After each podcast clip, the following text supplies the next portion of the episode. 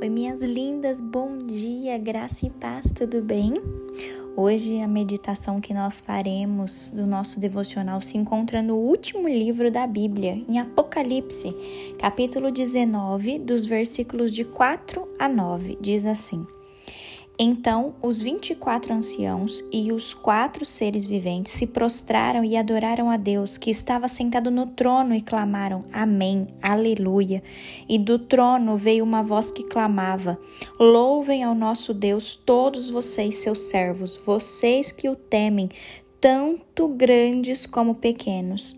Nisso ouvi outra voz que soava como o clamor de uma enorme multidão, como as ondas de muitas águas ou como fortes trovões, dizendo: Aleluia, porque o Senhor nosso Deus, o Todo-Poderoso, reina.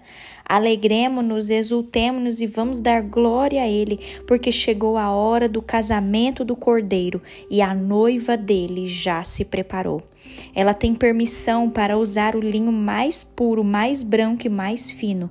O linho fino representa as obras justas praticadas pelo povo de Deus.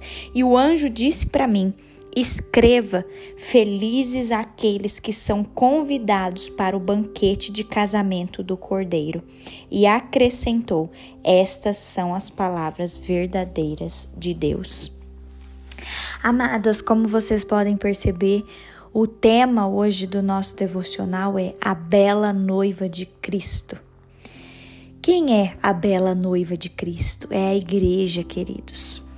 E quando eu fico pensando, né, que o Senhor ele também tem o nome, né, de ser o noivo, né? Ele virá buscar a igreja, fala bem isso com relação como se fosse mesmo um casamento, né? E você também que já foi em casamentos ou você que é casada, a gente sabe, né, como que o casamento é maravilhoso, né? O dia do casamento, a noiva ela se prepara, ela ela se torna a mulher mais linda, né?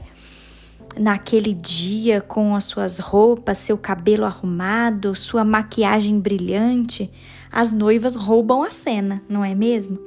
E eu acho muito intrigante o fato de Deus nos descrever como sua noiva.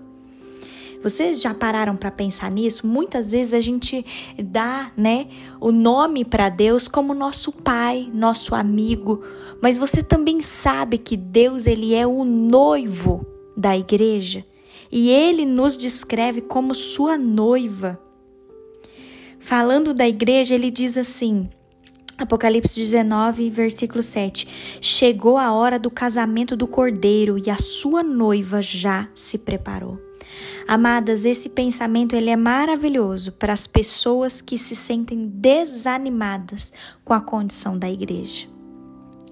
Eu sei e você também sabe que há sim problemas dentro da nossa igreja, né?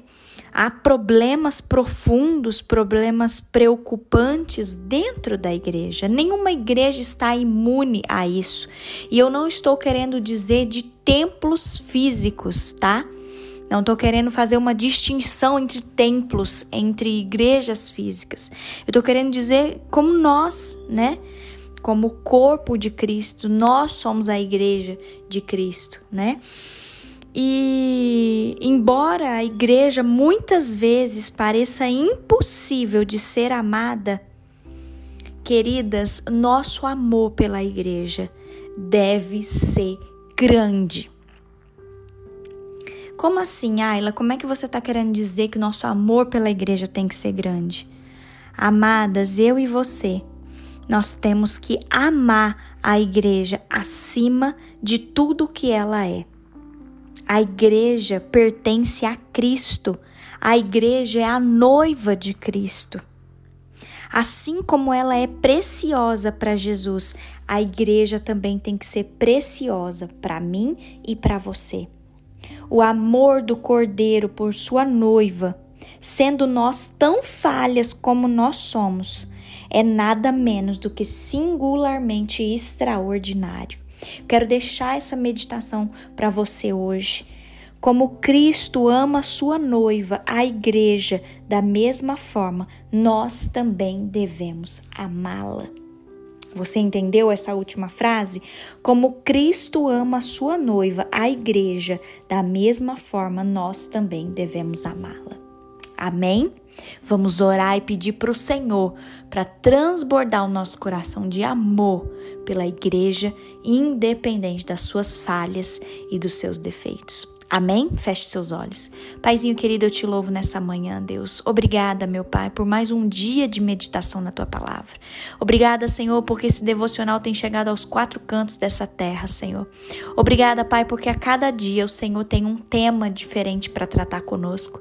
E nós amamos, Senhor, ter esse tempo, tirar esses cinco minutinhos para falar com o Senhor, Pai. Deus, quão importante é o Senhor na nossa vida, quão importante é a igreja de Cristo para nós, Pai. Embora a igreja tenha falhas, problemas, dificuldades, pecados, mesmo assim, o Senhor continua amando a sua igreja, Pai. Deus, ajuda-nos também, Deus, a amar a igreja do Senhor. Ajuda-nos, ó Deus, a ter compaixão, amor e que acima dos defeitos, que nós possamos entender que a igreja é a tua noiva, Senhor, e nós queremos estar preparadas para a volta do Senhor.